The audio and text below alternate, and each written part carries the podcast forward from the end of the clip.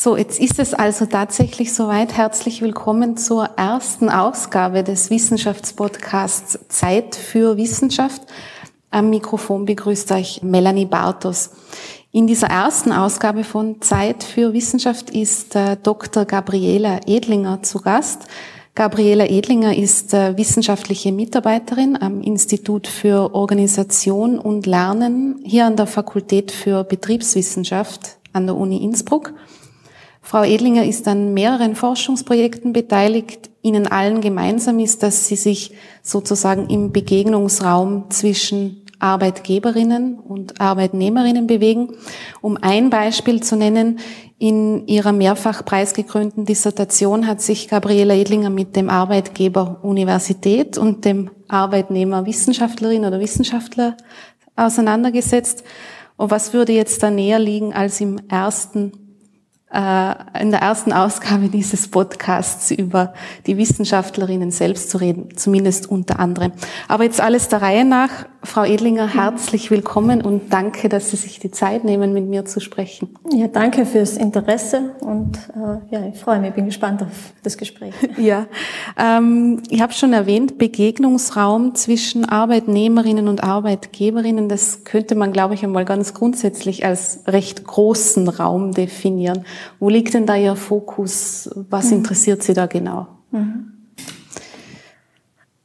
Also ich hätte jetzt eben selber den, äh, diesen Bereich, diesen Begegnungsraum zwischen Arbeitgebern, also jetzt im Sinne von Institutionen und Arbeitnehmerinnen, äh, im Sinne von Personalmitarbeiterinnen, äh, gar, gar nicht so als ein, ein, ein großes, diffuses Feld erlebt in der Forschung, äh, weil ich eigentlich dann doch einen, einen relativ klaren, ein klares Interesse darin habe. Eben, also es geht in erster Linie in, meinem, in meinen Forschungsprojekten äh, darum, wie diese Begegnung und was in dieser Begegnung passiert.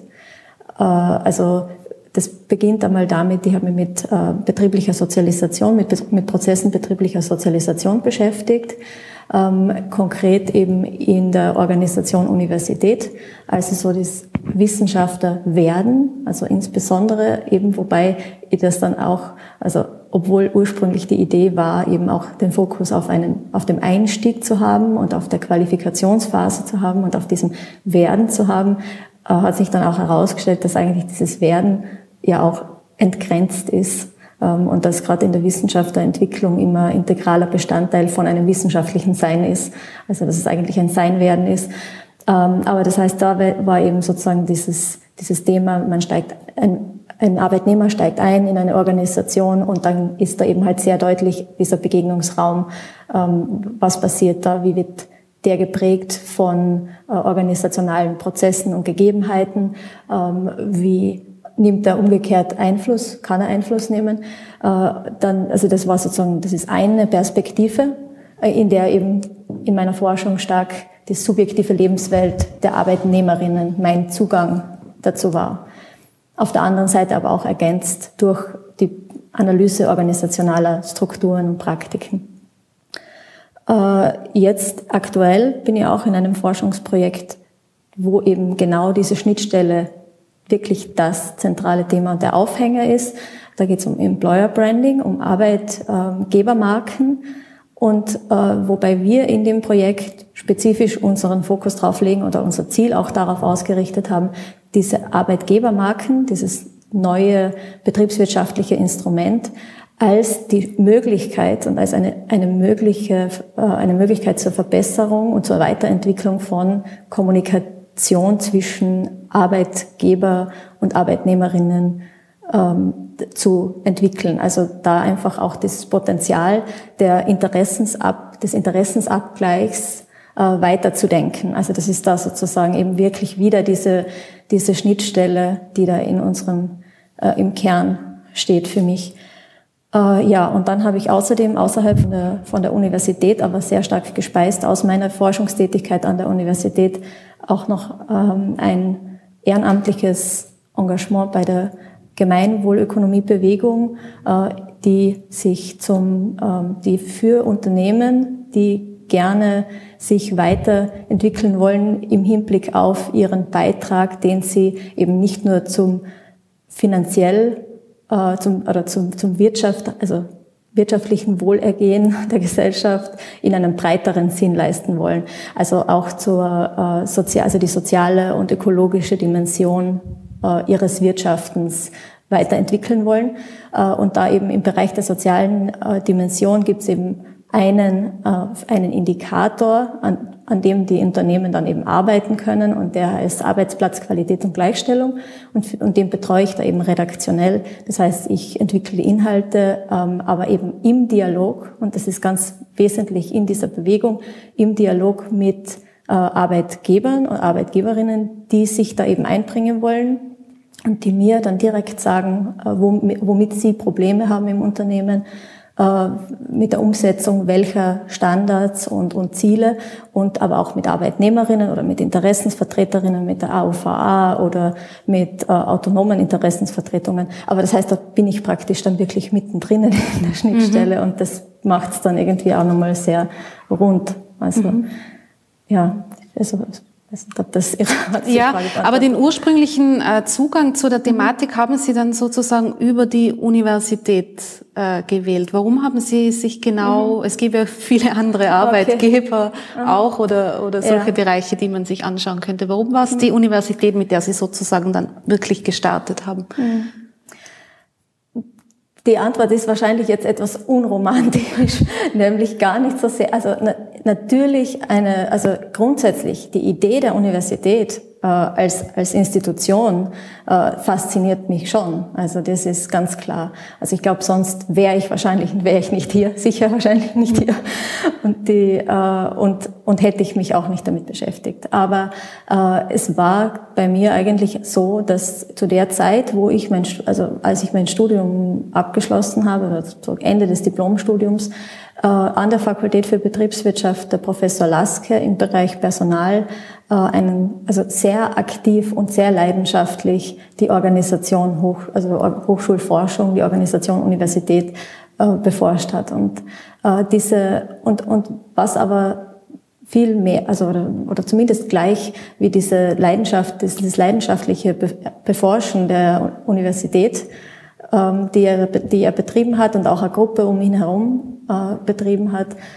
war dann, dann auch seine, ähm, sein persönlicher Zugang und seine persönliche ähm, Begegnung, also einfach eine sehr offene, methodisch offene und, äh, und sehr unterstützende ähm, Art, die einfach dann auch ähm, noch für mich noch mehr äh, dafür gesorgt hat, dass ich, also es war sozusagen dieses Gesamtpaket, es war mhm. eben wirklich auch die, äh, das, das, das Feld, in dem ich mir eine Promotion eben bei ihm dann, ich habe dann auch bei ihm als Assistentin angefangen äh, oder bei ihm als Assistentin promoviert, wo das für mich also insgesamt sehr stimmig war. Also so dieses Zulassen, das von ihm auch gekommen ist und wo ich auch gewusst habe, da gibt's Freiräume.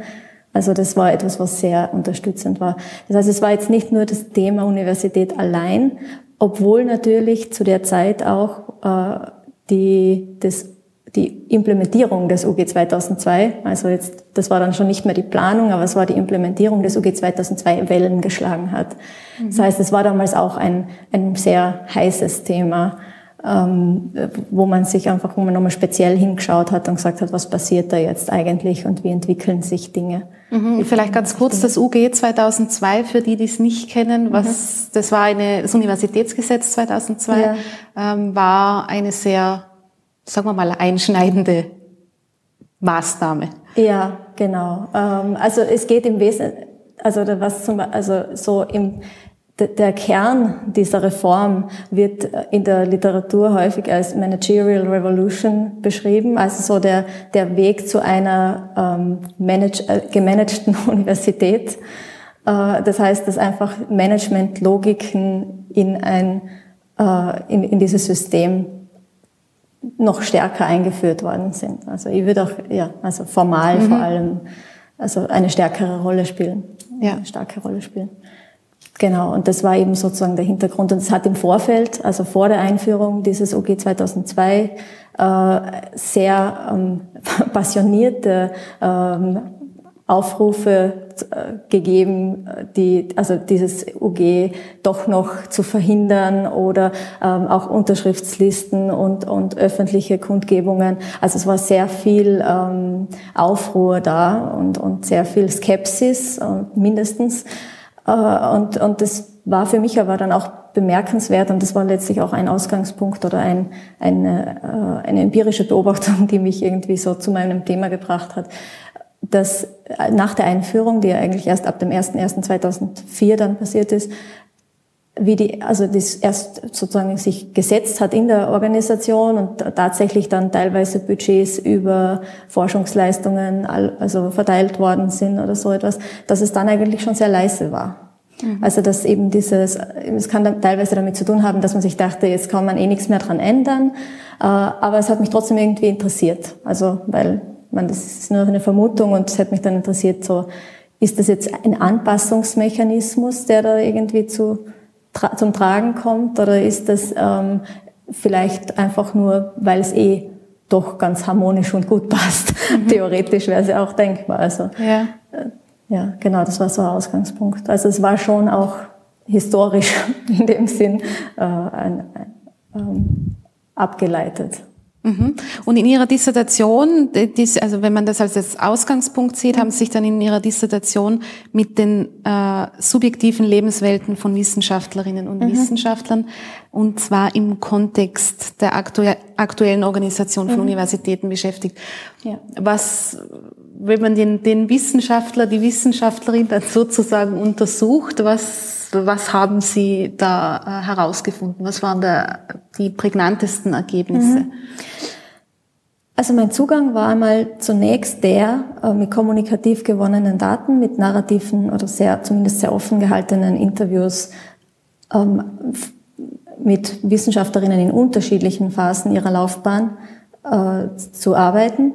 Das heißt eben diese subjektive Lebenswelt im Vordergrund zu stellen. Und äh, ich habe auch darauf, also es war auch eine, äh, ein Aspekt, der mir wichtig war, dass eben unterschiedliche Phasen der Laufbahn dabei sind und dass das auch Personen sind, die zueinander in in Relation stehen. Also dass es sozusagen immer so Kreise gibt von, Inter, von Interviewten, äh, die auf einer, also die sich gegenseitig auch kennen. Also zum Beispiel ein, äh, ein Doktorand und ein, ein Postdoc-Mitarbeiter und ein Projektmitarbeiter und ein Professor vom gleichen Institut.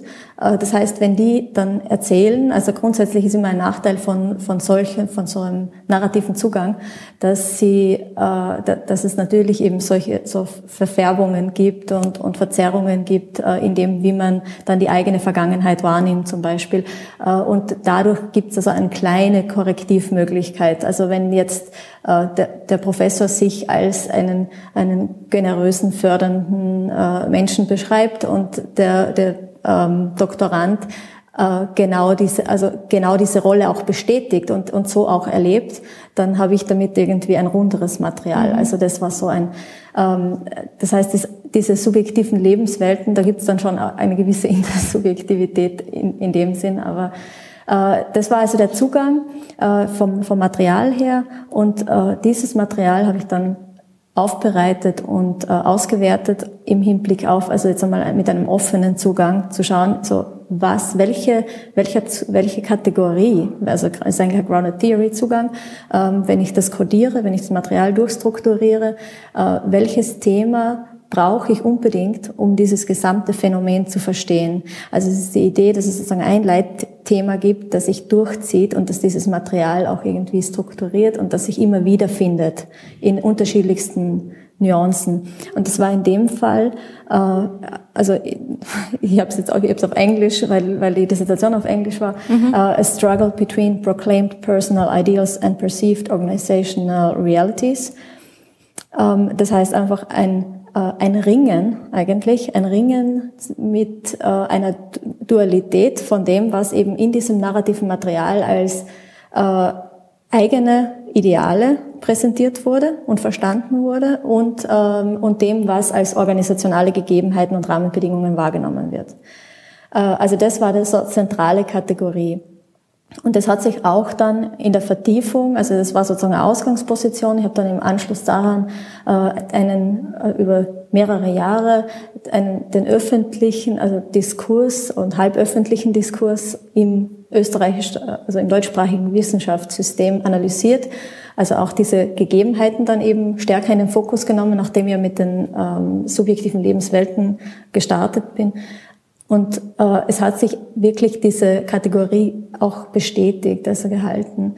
Äh, es, ist, es gibt zwei Konkurrenz, also was ich dann relativieren würde, eben nach dem zweiten, nach dem mhm. zweiten Teil der Forschung, wäre praktisch diese Idee, dass die, dass die Ideale, die eigentlich übereinstimmen, die da präsentiert werden, die übereinstimmen ganz stark mit traditionellen wissenschaftlichen Werten, dass die, die werden als eigene empfunden oder präsentiert. Äh, das sind aber jetzt nicht ureigene im Sinn von, die habe nur ich, sondern die sind eben einfach angenommen. Das ist sozusagen der angenommene Teil ganz stark. Also das sind eben so Werte, also Werte welche Werte, Freiheit, welche, ja, was also meinen Sie Freiheit, ähm, Freiheit der Forschung, Unabhängigkeit der Forschung ist ganz stark, ähm, forschungsgeleitete Lehre. Äh, auch ein Thema wäre zum Beispiel überhaupt die Bedeutung von Lehre in der Universität.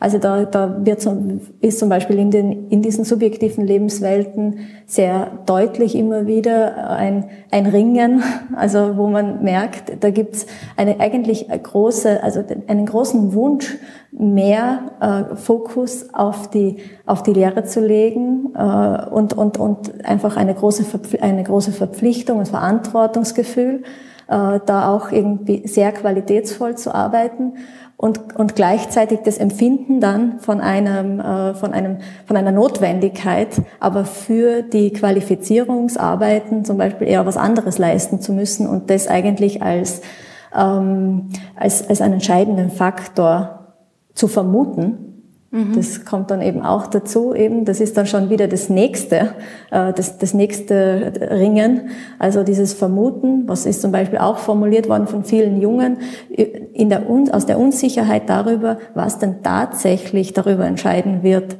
ob sie in der Organisation bleiben können oder ob sie in, der, in diese lineare wissenschaftliche Karriere, die sie begonnen haben, weitergehen können. Äh, ob die, also dass, dass da eben für sie oft nicht klar ist, auch wenn formal festgelegt ist, dass eben äh, eine, eine, dass eine gewisse Zahl von Publikationen veröffentlicht werden sollte, dann vermuten sie doch, dass aber auch ähm, ein, also zum Beispiel Engagement im, äh, in der Selbstverwaltung äh, doch erforderlich sein wird und dass es doch etwas ist, was dazu führt, dass man dann eben auch persönlich bekannt ist äh, und dass das natürlich ein günstiger Faktor ist. Also diese Vermutungen sind dann auch da und das ist dann eben wiederum eben auch so etwas, wo Sie sagen, also eigentlich würde ich mich ja auf die Forschung gern konzentrieren und äh, und aber ich habe dann doch, also ich glaube, dass diese Rahmenbedingungen dann eben mich dazu, also dass die dann erfordern, dass ich auch äh, was anderes mache. Und jetzt haben wir eigentlich ja schon, ich meine, das sind dann halt einfach die drei Aspekte, das sind einfach Forschung, Lehre und Verwaltung. Und eigentlich gibt es irgendwie in jedem so das, in jedem Thema das Bedürfnis, sich ganz stark zu konzentrieren und zu widmen. Aber ist dann irgendwie klar, dass es es ist das Interessante ist einfach, dass die äh, dass es nicht so geschildert wird, so im Sinn von, es ist ein strukturelles Problem, also eben, okay, ich habe, es gibt eben diese Schwerpunkte und da kann man sich eben nicht auf das eine oder auf das andere oder auf konzentrieren, sondern es wird eben ganz stark so vermittelt, wie ähm, das ist mein mein Thema, dass ich mich ja so gern mehr für die Lehre äh, also oder dass ich mehr Zeit dafür aufwenden würde, äh, aber dann gibt es eben das Struktur, dann gibt es eben halt die Rahmenbedingungen, die das Problem sind. Und das Gleiche gilt dann eben auch für die Forschung. Also es wird ganz stark internalisiert sozusagen diese etwas, was sie eigentlich sagen kann, dass es auf einer allgemeinen Ebene äh, äh, ein Ringen ist, ein strukturelles Ringen letztlich, also auch von zwei zugrunde liegenden Logiken des Wissenschaftssystems, nämlich diese traditionellen wissenschaftlichen Werte, die eine Rolle spielen in dem System mhm. äh, und die und diese Werte oder die, die Logik der, des, des Managements und, und Messbarkeit, die eine Rolle spielt. Das heißt, es sind zwei Logiken, die da sind. Äh, und das heißt, es ist dieses Ringen eigentlich systemimmanent. Trotzdem äh, wird es von den Akteuren ähm, auf sich bezogen. Also jetzt nicht unbedingt als systemimmanent realisiert. Mhm. Äh, was ich einen sehr interessanten Aspekt an dem Bereich finde, ist ja, dass Sie sind ja selber Wissenschaftlerin. Mhm. Ähm, äh, was war denn, wie war denn das für Sie jetzt in diesem Bereich zu forschen? Äh, waren da Dinge dabei, die, die für Sie, wie soll ich sagen, ganz unerwartet waren oder überraschend waren? Oder äh, haben Sie sich da teilweise selber wiedergefunden? Wie, wie ist das, wenn man in, in einem Bereich forscht, in dem man eigentlich auch selbst, also wenn man mhm. eigentlich selbst auch der Untersuchungsgegenstand unter Anführungszeichen mhm. wäre? Ähm, ja, also ich denke, es, also es war ganz, war natürlich etwas, womit ich mich aktiv auseinandergesetzt habe mit der Frage. Also äh, es hat Vor- und Nachteile, es hat viele Vorteile, was den Feldzugang betrifft, was auch mhm. Insider-Informationen angeht. Ähm, es ist im Prinzip äh, für mich äh, auch immer so, also ich hatte immer die Möglichkeit, ethnografische Elemente einfließen zu lassen und Beobachtung einfließen zu lassen, Information, also sehr äh, subtile Informationen auch zu, zu erhalten, ähm, die also so alt, also wirklich auch im Alltag äh, Dinge mitzubekommen. Also das ist natürlich ein Riesenplus. Das ist ja. sozusagen etwas, was, was, was ja auch einen tieferen Einblick ermöglicht. Äh, auf der anderen Seite ist es so, dass man, dass man sich dann schon immer wieder reflektieren muss, wie man selber zu den Dingen in Beziehung steht und wie man die Sachen halt dann selber auch, auch findet. Äh, ich finde, denke mir aber, dass auch die, diese ähm, wissenschaftliche Methode da schon hilfreich ist. Also wenn ich jetzt Daten strukturiert auswert, äh, dann, dann hilft mir das auch dabei, da einfach sehr äh, stark an der, an der Methode entlang vorzugehen. Und, und das ist dann ja eigentlich etwas, was ich auch, natürlich hat auch kommunikative, kommunikative Validation zum Beispiel eine Rolle gespielt. Das heißt, ich habe meine Daten nicht nur selbst ausgewertet, aber ich komme in der Wissenschaft nie dann da, davon weg, dass dann halt andere Wissenschaftler drauf schauen, weil, mhm. äh, aber das ist auch die Idee von kommunikativer Validation. Also das heißt, es war einfach so, dass letztlich jetzt, also die Auswertung der, der, der Daten, also in den, in den Interviews selbst habe ich nicht interveniert, die anderen Daten habe ich sozusagen ja nur verwendet, die habe ich, da habe ich überhaupt nicht interveniert und bei der Auswertung habe ich immer darauf geachtet, dass es etwas ist, was dann für andere auch genauso äh, stimmig und nachvollziehbar ist. Mhm. Habe da auch Anpassungen vorgenommen teilweise, weil, äh, weil eben Dinge nicht so ähm, stimmig waren, wie, wie ich sie im ersten Moment gesehen hätte oder weil ich einen anderen, eigentlich war es konkret so, dass ich einen anderen Schwerpunkt gesehen habe, aber ja, das hat sich dann irgendwie sehr klar herausgestellt, dass eben so diese zentrale Kategorie, die dann letztlich eben auf die, auf die, die ich jetzt vorher vorgestellt habe, ja. äh, dass, dass das das ist, wo, wo alle sich dann einig waren, die aufs Material geschaut haben und gesagt haben, irgendwie, ja, das, das macht Sinn. Und dann habe ich selber auch so, habe ich das selber auch so ähm, nachvollzogen. Also das passt dann. Ja, und sonst denke ich, ich weiß nicht, ich habe es jetzt nicht als Belastung irgendwie erlebt. Es war jetzt nicht schwieriger, als, als etwas anderes zu machen. Ich denke mal, es hat alles ein, es hat einen anderen Reiz wahrscheinlich. Ich denke mir jetzt zum Beispiel, natürlich, nachdem ich mich mit etwas beschäftigt habe, was sehr nah an mir dran ist, äh, finde ich es auch sehr interessant, dann eben in einen anderen empirischen Bereich einzusteigen mhm. Und mal eben andere Lebenswelten dann sozusagen zu entdecken. Mhm. Ja.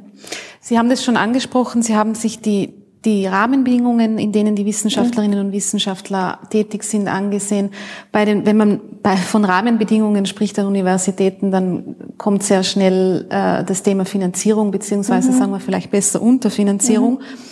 Das heißt, die sind Wissenschaftlerinnen und Wissenschaftler, und das ist ja bis heute, es ist auch mhm. jetzt im Moment großes Thema, haben ja mit sagen wir mal, recht schwierigen Rahmenbedingungen oft äh, zu kämpfen, investieren aber trotzdem sehr viel in Ihre Tätigkeit. Wie, wie, was haben Sie da rausgefunden? Wie, wie gehen Sie damit um? Was ist da eine, weiß nicht, Besonderheit dieser Berufsgruppe? Mm, also ich weiß jetzt nicht, ob ich, Besonderheit der, der Berufsgruppe, naja, es ist auf jeden Fall so, ähm, dass es in das für, also ich würde das jetzt nicht für die ganze Berufsgruppe ähm, sagen wollen, aber mhm. dass das Thema äh, Passion und Leidenschaft für die Tätigkeit äh, eine Rolle spielt. Äh, also rational gesehen, also jetzt rein ökonomisch rational gesehen, äh, wäre es wahrscheinlich so, dass, dass viele Absolventen, es kommt immer auf, also jetzt gerade in den Naturwissenschaften, wahrscheinlich attraktivere Beschäftigungsmöglichkeiten von der, vom Entgelt her äh, hätten, wenn sie irgendwie in die Industrie gehen oder sowas.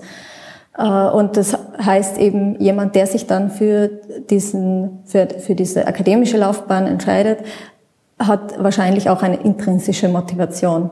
Und äh, es ist jetzt auch nicht nur ein Unikum bei, von, von Wissenschaftlerinnen, aber etwas, was man irgendwie bei hochqualifizierten Menschen auch öfter beobachten kann, dass sie äh, sozusagen eine eine, eine Bereitschaft zur Selbstausbeutung dann quasi auch an den Tag legen. Also dann durchaus auch mehr machen. Also ich glaube, dass die, die Universität schon sehr auch davon, äh, davon profitiert und lebt, dass sie trotz Unterfinanzierung sehr leistungsbereites Humankapital hat. Also, und, und das, also nachdem, wenn wir, wenn wir gleichzeitig von, von Unterfinanzierung und von äh, hoher Leistung reden, dann ist klar, dass da irgendwie sozusagen ein Selbstausbeutungselement äh, drinnen ist. Also jetzt, ich fühle mich irgendwie schon schlecht dabei, wenn ich das Wort sage. Das ist ein bisschen eine mhm. tabuisierte Geschichte. Ja. Ähm, aber es also ist doch, also da gibt es dann diesen aus meiner Sicht Euphemismus der freiwilligen Selbstausbeutung eben freiwillig, äh, wobei eben sagen wird nicht äh, unmittelbar erzwungen, weil das ist dann halt, das sind dann halt persönliche Themen, die dann oft da dazu führen, dass jemand das so extrem und es muss ja auch nicht ins Extrem führen. Also es muss ja nicht sein, dass jemand sich wirklich verausgabt, aber es ist einfach eine hohe Leistungsbereitschaft in der Regel da. Teilweise gibt es extrem sehr intensive ähm, Identifikationen mit dem Forschungsthema. Also das wirklich, dass man sich verantwortlich fühlt für, ich fühle mich eigentlich auch verantwortlich irgendwo. Also ich denke mir irgendwie, dieser Begegnungsraum zwischen Arbeitnehmerinnen und Arbeitgeberinnen ist für mich ein extrem wichtiges Thema, wo ich wirklich auch die, die Idee und das kann durchaus jemand als Illusion bezeichnen, aber wirklich die Idee, dass das einen Unterschied machen kann und dass das Arbeitsplatzqualität für, für Menschen äh, entwickeln kann und dass das diese äh, Abstimmung verbessern kann. Das heißt, da, da gibt es eben auch Triebkräfte, die weit jenseits von monetärer Entlohnung stehen und die dann auch dafür sorgen, dass man halt weitermacht, mitunter auch äh, über Perioden von überhaupt nicht finanzierter Arbeitszeit. Also wo es, es ist ja auch nicht so, dass, dass jetzt der Groß, also da, es gibt einen großen Teil von Mitarbeiterinnen an der Universität, die nicht in einem kontinuierlichen Beschäftigungsverhältnis stehen. Mhm. Teilweise strukturell schon nicht. Also allein wenn man jetzt an die äh, Lehrbeauftragten denkt, die aufgrund von Kettenvertragsregelungen beziehungsweise Auslegungen von Kettenvertragsregelungen dann eben sowieso von vornherein nur jedes zweite Semester an, zumindest an der Universität Innsbruck lernen können. Sie können natürlich in den anderen Semestern dann an einer anderen Universität lehren.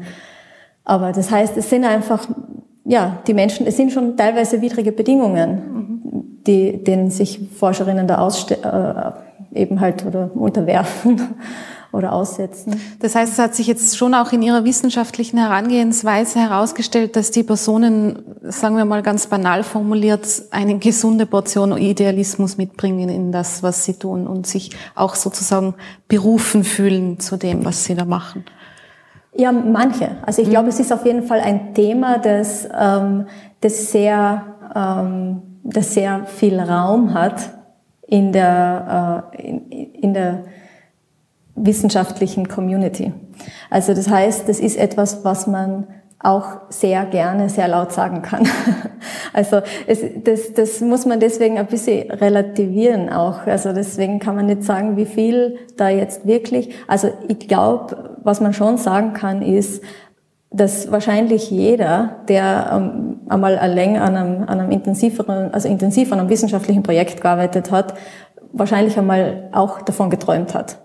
Und ich denke mir, das ist irgendwie ein gutes, also das sieht man ganz gut, äh, wie sehr da eben auch eine Entgrenzung passiert, weil eben es ist doch letztlich die ultimative Entgrenzung, wenn man im Schlaf arbeitet. Mhm. Also äh, das ist praktisch eine zeitliche Entgrenzung, das ist eine räumliche Entgrenzung äh, und das ist eine mentale Entgrenzung. Also das heißt, da, da sieht, also das wäre jetzt irgendwie so ein Beispiel, wo ich sagen würde, ja, das ist etwas, was defini das definierend und charakteristisch ist.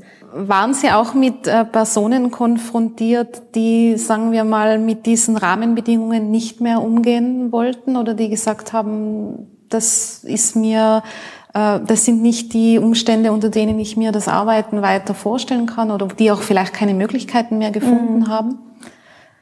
Ähm, ja, also ich denke mir, wenn wir jetzt, wenn ich vorher von diesen zwei äh, unterschiedlichen Logiken gesprochen habe, also diese, die, die, diese rein, also wenn man das jetzt als, wenn man die als Reinformen einmal so hinstellt an zwei Enden und man sagt irgendwie auf der einen Seite sind diese traditionellen wissenschaftlichen Werte und auf der anderen Seite sind die, äh, die ist die Managementlogik, dann würde ich sagen, dass eigentlich alle Personen, die sich eindeutig auf einer dieser beiden äh, Enden, auf einer dieser mhm. beiden Enden positionieren, äh, sehr unwahrscheinlich im System bleiben können.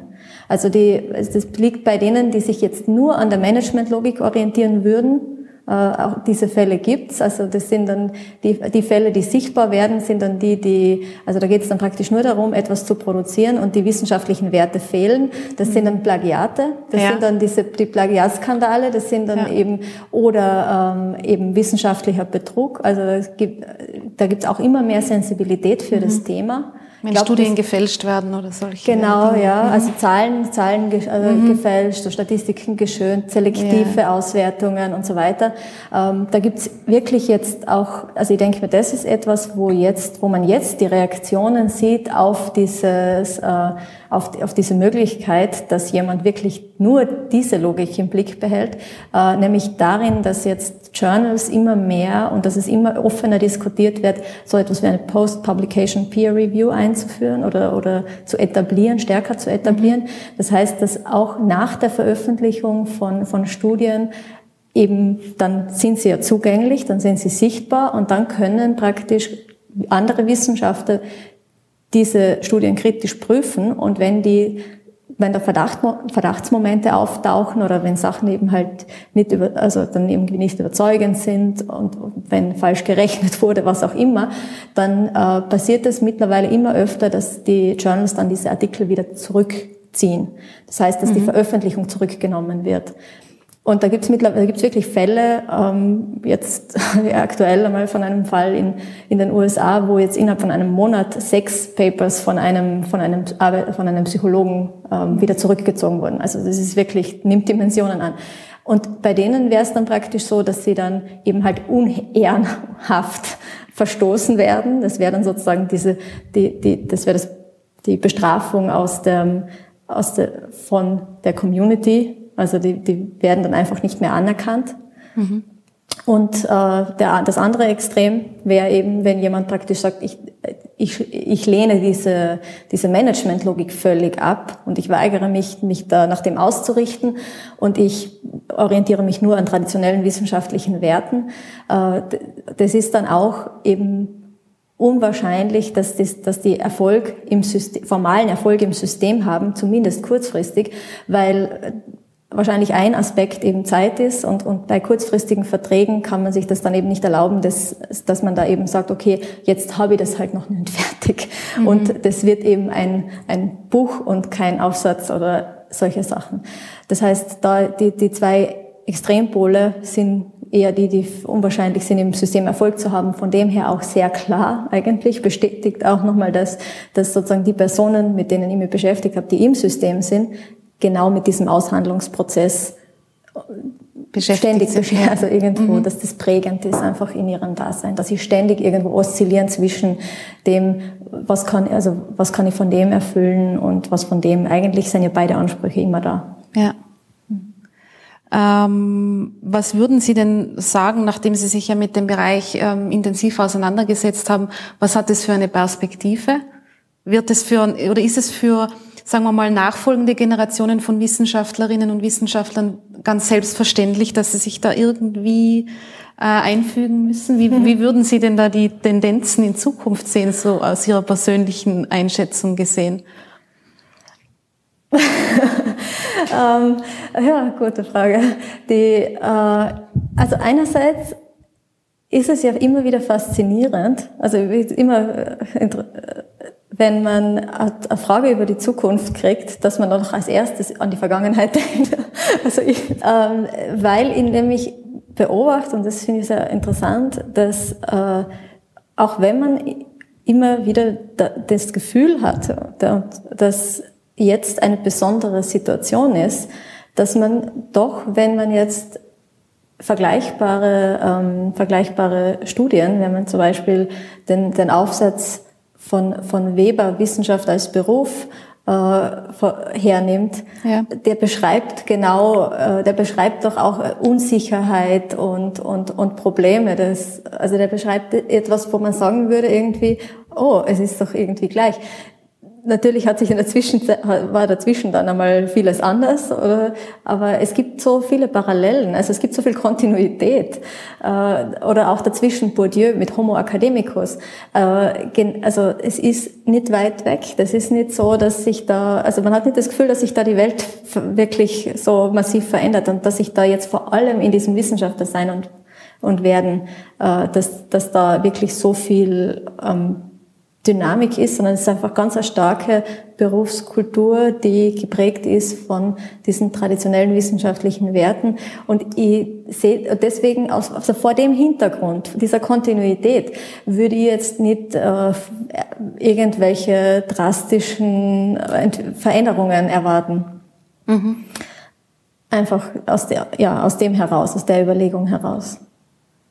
Und dann kann man natürlich noch in eine andere Richtung denken und sagen, irgendwie, was gäbe es denn für, für, für Visionen? Und ja. dann, dann, kann man natürlich sagen, ja, also da gäbe es dann total viel. Da könnte man sagen, ja, also mehr Pluralität und Offenheit, also visionär denke ich mir, so, also was für mich immer wieder eine Rolle spielt, das ist so eine, ähm, eine These, die ich auch gern mehr in Zukunft in meine Forschung einfließen lassen will und, und untersuchen will, dass äh, sich aus einem Grund, glaube ich, doch sehr viel verändert äh, in, in, in der Gesellschaft und in, in absehbarer Zeit.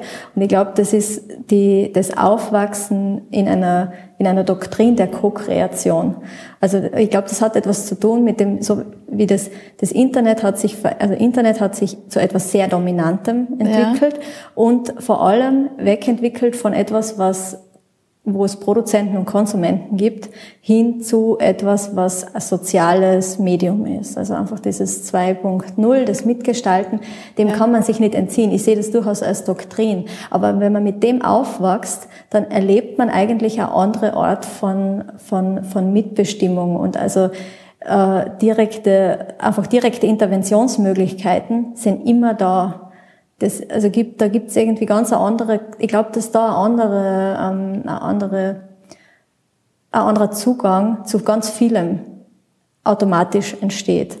Mhm. Und das finde ich sehr spannend, wie sich das auswirken wird. Das, das ist so meine These da in dem Ganzen, dass ich, dass, dass ich glaube, dass da ein anderer Demokratieanspruch genährt wird, weil, weil jeder irgendwie aufwächst mit dem, dass er sich, dass er direkt intervenieren kann, dass es, und dass das auch einen Unterschied machen kann. Ja. Also das ist schon etwas. Das verstehen Sie unter Co-Kreation? Haben Sie oder wie haben Sie ja, den Begriff also, vor?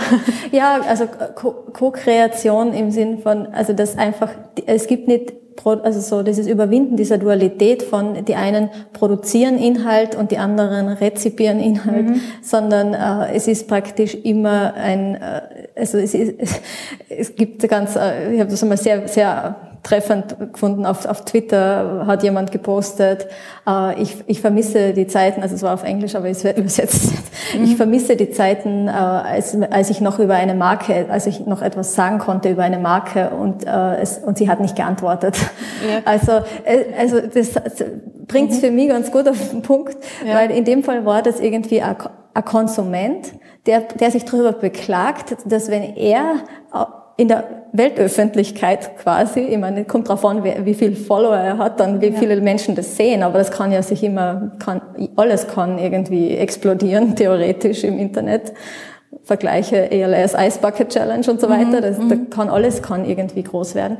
Äh, das heißt, der tut das ganz selbstverständlich und sagt dann irgendwie so, Mei, das war noch was, wie die Marke praktisch nicht geantwortet hat. Also offensichtlich ist dem das passiert, dass er irgendwie gesagt hat, oh, das Eis von der und der Firma war heute nicht gut oder so und dann haben die, haben die praktisch geantwortet. Ja. Also, ja. und das meine ich mit, mit, mit Co-Kreation, weil eben sozusagen nicht mehr die Firma das Bild der Marke eben aussendet allein, äh, eben in erster Linie, sondern das, was er macht, ist hoch, also kreiert die Marke mit und das, was die Firma dann macht, indem sie antwortet, auch wieder.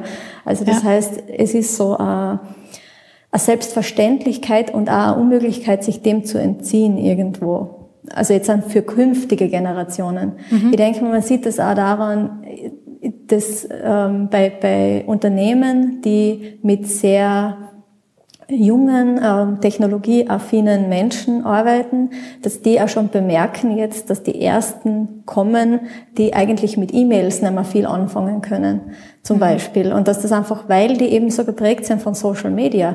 Und ich kann das sogar, ich kann das total nachvollziehen. Also es macht eigentlich Sinn. Es ist eine sinnvolle Evolution.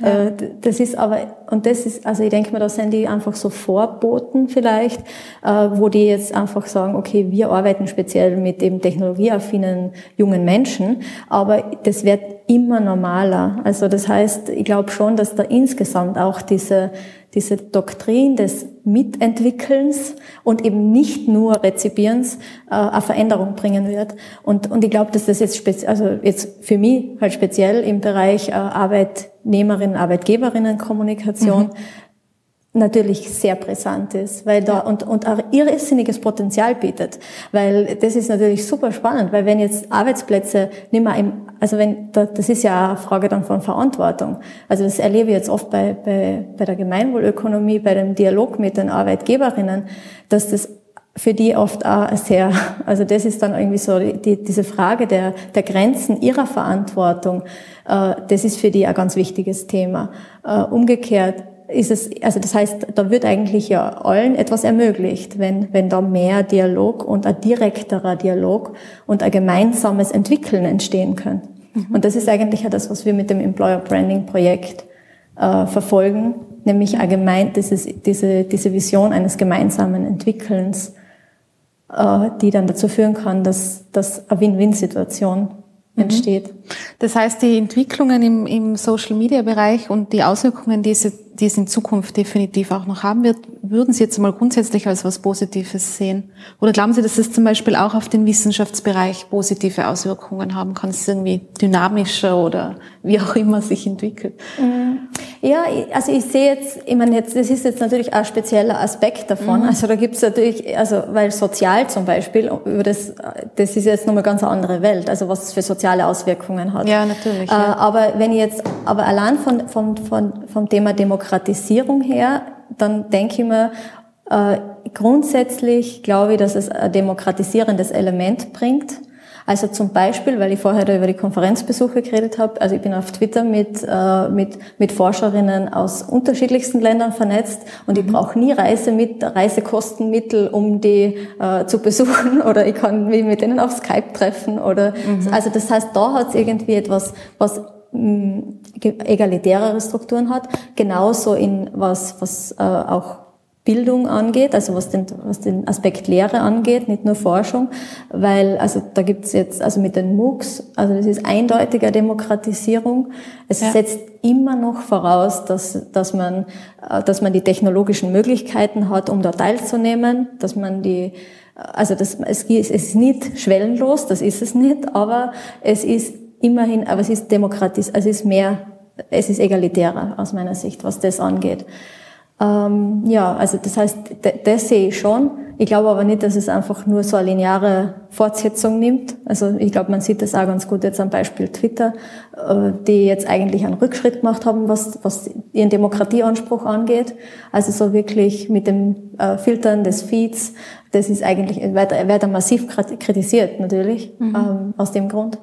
Aber das heißt, da, da gibt es praktisch schon auch dann wieder so Gegenbewegungen oder, also das heißt, es geht nicht einfach nur so weiter. Es ja. kann natürlich auch als, als Bedrohung erlebt werden. Also ich habe jetzt sehr stark den, den positiven, äh, das was ich, das, also ich habe es jetzt dann als, als eine Chance ganz stark dargestellt, aber natürlich kann das auch als Bedrohung gesehen werden, weil es wird auch vieles in Frage gestellt mhm. damit. Oder, oder es werden Machtstrukturen unterlaufen. Also das fraglos kein harmonischer Prozess, sondern etwas, wo irgendwie ganz unterschiedliche Interessen aufeinandertreffen. Ja, ich würde jetzt gerne noch einen Aspekt äh, ähm, an, kurz ansprechen, der jetzt schon zweimal äh, angesprochen wurde, nämlich Sie sind ehrenamtlich tätig in mhm. der sogenannten Gemeinwohlökonomiebewegung. Mhm. Was ist das genau? Also die Gemeinwohlökonomiebewegung äh, ist, hat die Idee, dass Wirtschaft, oder es ist eigentlich nicht die Idee der Gemeinwohlökonomiebewegung, sondern es ist vielmehr eine, äh, eine allgemeine Idee, die auch also verfassungsrechtlich festgeschrieben ist, dass die Wirtschaft, äh, das Ziel, der, das, das Ziel des Wirtschaftens ist eine Steigerung des Gemeinwohls. Mhm. Und äh, die Bewegung, Gemeinwohlökonomie-Bewegung tritt dafür ein, dass sich äh, dieses Prinzip auch in die, ähm, in die Berichterstattungslogik der Unternehmen niederschlagen soll. Äh, das heißt, dass eben ein Unternehmen nicht nur einen Finanzbericht, sondern auch einen, äh, also einen gesamten Bericht erstellt, einen Gesamtbericht darüber, welche äh, ökologischen und sozialen Auswirkungen die Tätigkeit dieses Unternehmens hat. Also wie, wie, stellt sich, wie, wie stellt sich auch das dar? Das heißt, es ist sozusagen, die, die Idee ist auch jetzt nicht eine, also diese Idee speziell ist jetzt nicht eine völlig fremde, sondern das ist etwas, was es eigentlich auch schon lange gibt. Die Idee, die heißt dann eben Triple Bottom Line Accounting. Das heißt, man, man legt eben die Bilanz nicht nur für, den, für finanzielle Prozesse, sondern auch für soziale und ökologische. Und ja, das heißt, das ist eigentlich die wesentliche Idee. Mhm. Äh, es ist diese Matrix, die da zur Verfügung gestellt wird, um eben diese Bilanzierung zu unterstützen. Das heißt, es gibt ein Handbuch eigentlich, ähm, ein ausführliches Handbuch, das für die, für die Organisationen, die das machen wollen, die diese Berichte legen wollen, auch äh, so etwas wie ein Organisationsentwicklungsinstrument eigentlich sind, ein unentgeltlich verfügbares, das äh, eben einfach nur ihnen ermöglichen soll, eben in, also wir haben 17 Indikatoren, das heißt es sind 17 unter also thematische Felder, wo Unternehmen einfach schauen kann, wo stehen wir da und wollen wir uns da vielleicht eben irgendwie noch weiterentwickeln, wollen wir da noch mehr auf äh, unsere eben gesamtgesellschaftliche Verantwortung wahrnehmen und, und, und können wir das oder wo können wir vielleicht leicht noch ein paar Schritte weitergehen? Was gibt es da eigentlich für Möglichkeiten? Solche. Sachen. Und welchen Beitrag versuchen Sie da jetzt zu leisten zu diesem mhm. großen Ziel sozusagen? Ja, also ich denke mir eben ganz konkret ist es für mich so, dass ich den, ich betreue einen Indikator und dieser Indikator heißt Arbeitsplatzqualität und Gleichstellung. Mhm. Und das heißt eigentlich, ich bin sowohl direkt als Ansprechperson eben für Unternehmen äh, oder für Arbeitnehmerinnen oder für Interessensvertreterinnen eben verfügbar. Aber es gibt eben auch Dokumente, die, den, die diesen ganzen Akteursgruppen zugänglich sind und die sie verwenden können, um eben an, in ihrem Betrieb an, an diesen Themen zu arbeiten und weiterzukommen und eben halt äh, eine hohe Arbeitsplatzqualität zu zu gewährleisten und eben einfach auch dazu, also jetzt hohe Arbeitsplatzqualität in, in dem Sinn, dass es eine hohe Arbeitsplatzqualität bedeutet für mich, dass, dass man die Grundlage dafür schafft, dass sich die Mitarbeiterinnen äh, weiterentwickeln können, dass sie, dass die, die Arbeit gesundheitserhaltend, Sinn erfüllt, kompetent, selbstverantwortlich ist und äh, dass die Mitarbeiter das Gefühl haben, dass sie einen wertvollen Beitrag zur Entwicklung des Unternehmens leisten können. Also und das unabhängig und das sollte eben für alle Mitarbeiterinnen gelten, Mitarbeiterinnen, also alle Personen, die im Unternehmen tätig sind oder für das Unternehmen tätig sind. Das heißt auch inklusive Eigentümerinnen, das heißt auch inklusive äh, Personen, die eben für das Unternehmen in Auftragsform arbeiten. Das heißt, dass es da einfach äh, für alle eine gute Möglichkeit gibt, äh, sich also gesundheitserhaltend mhm. im, in einem sehr generellen Sinn äh, zu betätigen. Mhm. Und wie kann man sich das konkret vorstellen? Äh, Sie sind da ein Team von Menschen, die diese Idee der Gemeinwohlökonomie erschaffen haben und mhm. beraten jetzt Unternehmen, die Interesse an sowas haben? Oder mhm. wie, kann, wie läuft das in der Praxis ab? Mhm. Also es ist schon eine sehr große Bewegung, international auch. Mhm. Äh, das heißt, es gibt äh, da sehr viele, eben regional gibt es Energiefelder. Es gibt in Tirol ein sehr aktives Energiefeld, äh, die auch, wo ganz viele, also auch viele Unternehmer dabei sind, die auch selber Bilanzen legen. Ich glaube, es ist demnächst einmal eine Pressekonferenz, wo wieder die neuen Bilanzen präsentiert werden. Und äh, das heißt, da gibt es eben diese regionalen Energiefelder, koordiniert im Moment sozusagen der Verein, hat die Basis jetzt im Moment in, hat, in, hat sie in Wien, sind aber auch, also in Spanien ist die Bewegung sehr stark vertreten. Die, also eine zentrale Figur in der Bewegung oder in der Gründung der Bewegung zumindest war Christian Felber, ist der Christian Felber, äh, der vielleicht manchmal ein Begriff ist, weil er sehr häufig auch in den Medien auftritt. Äh, das heißt, von, also es geht sozusagen da, er hat eine zentrale Rolle gespielt, wobei es eben wirklich ein Anspruch in der Bewegung ist, äh, dass die Inhalte immer von allen entwickelt werden. Das ist, ich sehe mich da als Redakt, also es gibt eben ein Redaktionsteam, in dem die einzelnen, ähm, die einzelnen Indikatoren eben auch von jemandem betreut werden. Aber meine Betreuungsarbeit ist wirklich die eben Experten, also auch wissenschaftliche Experten, Experten aus der Praxis, ähm, zu koordinieren, aber eben auch Rückmeldungen äh, aus, äh, die, von, von allen Akteuren aufzunehmen und die dann gegebenenfalls auch einzuarbeiten. Also mhm. wenn jetzt nichts dagegen spricht einfach und wenn was dagegen spricht, dann wird das ausdiskutiert, dann wird das einfach besprochen. Das ist dann klar. Also da gibt's auch immer, da gibt's natürlich Themen, die immer wieder kommen und die äh, jetzt wo ich teilweise auch jetzt noch nicht irgendwie die ultimative Lösung dafür gefunden ja. habe. Das macht es ja irgendwie spannend, aber äh, ja. Also, das also wenn Ihr Bereich Arbeitsqualität und Gleichstellung ist, mhm. beim Stichwort Gleichstellung ist, glaube ich, die erste Assoziation die Gleichstellung zwischen Mann und Frau, beziehungsweise mhm. Gender-Thematiken am, am Arbeitsplatz. Ist das, eine, ist das ein Thema für Sie? In, im Rahmen, jetzt im Rahmen von der, von, ja. von der Arbeit, ja, aber es geht jetzt generell, also da geht es generell um die Gleichstellung aller Menschen. Mhm. Ja. Und das ist auch etwas, wo ich sage, also merke, also, es, wie, also ich kriege da sehr viel in dem Bereich, sehr viele ähm, Rückmeldungen, äh, nämlich von eben Interessensvertretungen oder von, von Gruppen. Also von der, von der Gay and Lesbian Transgender Group zum mhm. Beispiel oder von älteren Arbeitnehmern, also von, einfach von Personen, die eben wirklich sagen, wir möchten gern auch wirklich dezidiert genannt werden. Also ja. es geht einfach nur darum, dass in diesem Indikator eben steht, äh, alle alle Menschen und äh, mhm. es und dann steht, ich glaube, wir haben dann beispielhaft im Moment eine Aufzählung drinnen, wo also jetzt unabhängig von Alter, Geschlecht oder so ein paar Sachen aufgezählt sind und wo aber wirklich immer wieder Gruppen äh, kommen, die sagen irgendwie, äh, unsere, also unser Anderssein äh, soll da auch stehen. Und ich glaube, das ist ja etwas eben halt, das ist eine Frage, da geht es eigentlich um, Aner um Anerkennung und um ein gesehen werden. Also es ist irgendwie auch ganz, es ist eben interessant, dass da ähm, mit dem Begriff Diversität äh, eine Buntheit gleichzeitig zugedeckt wird, mhm. auf eine gewisse Art scheinbar. Und dass es, denn, dass es eben den, den unterschiedlichen Menschen eigentlich sehr wichtig ist, eben wirklich sichtbar zu sein, auch indem das wirklich dezidiert dasteht. Auch wenn das, und ich denke mal, das ist jetzt zum Beispiel etwas, wo ich sage, okay, das hat dann eben einen symbolisch einen hohen Wert und dann ist dann eben diese Aufzählung sehr lang.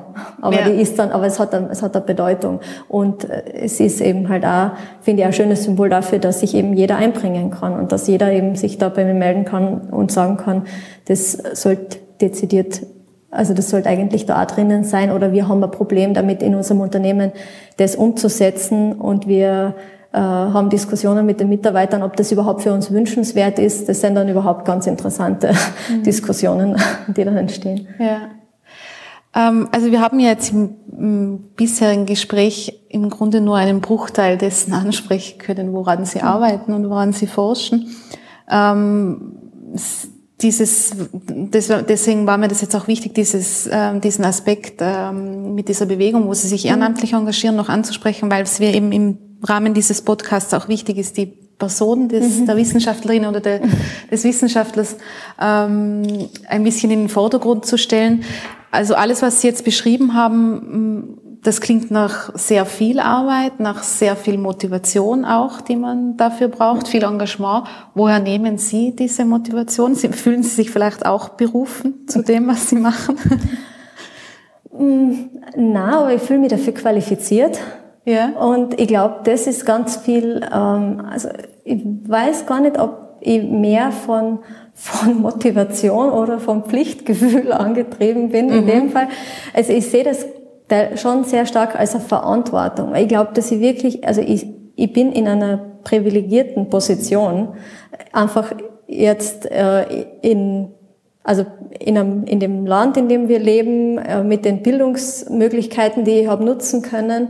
Äh, also das ist einfach schon und also ich bin so in einer, ich bin einfach in einer guten abgesicherten, also ich bin zwar in einer, jetzt zum Beispiel vom Arbeitsverhältnissen her so, dass ich in einem Projektverhältnis, äh, Projektanstellung bin, aber trotzdem erlebe ich das jetzt als, als sicher, weil ich meine, wir haben einen Sozialstaat, das ist alles sehr sicher, das ist sehr privilegiert und die, und die Ausbildung, die ich erfahren habe, die ist durch öffentliche Gelder finanziert. Also das heißt, da sehe ich sehr viel Verantwortung.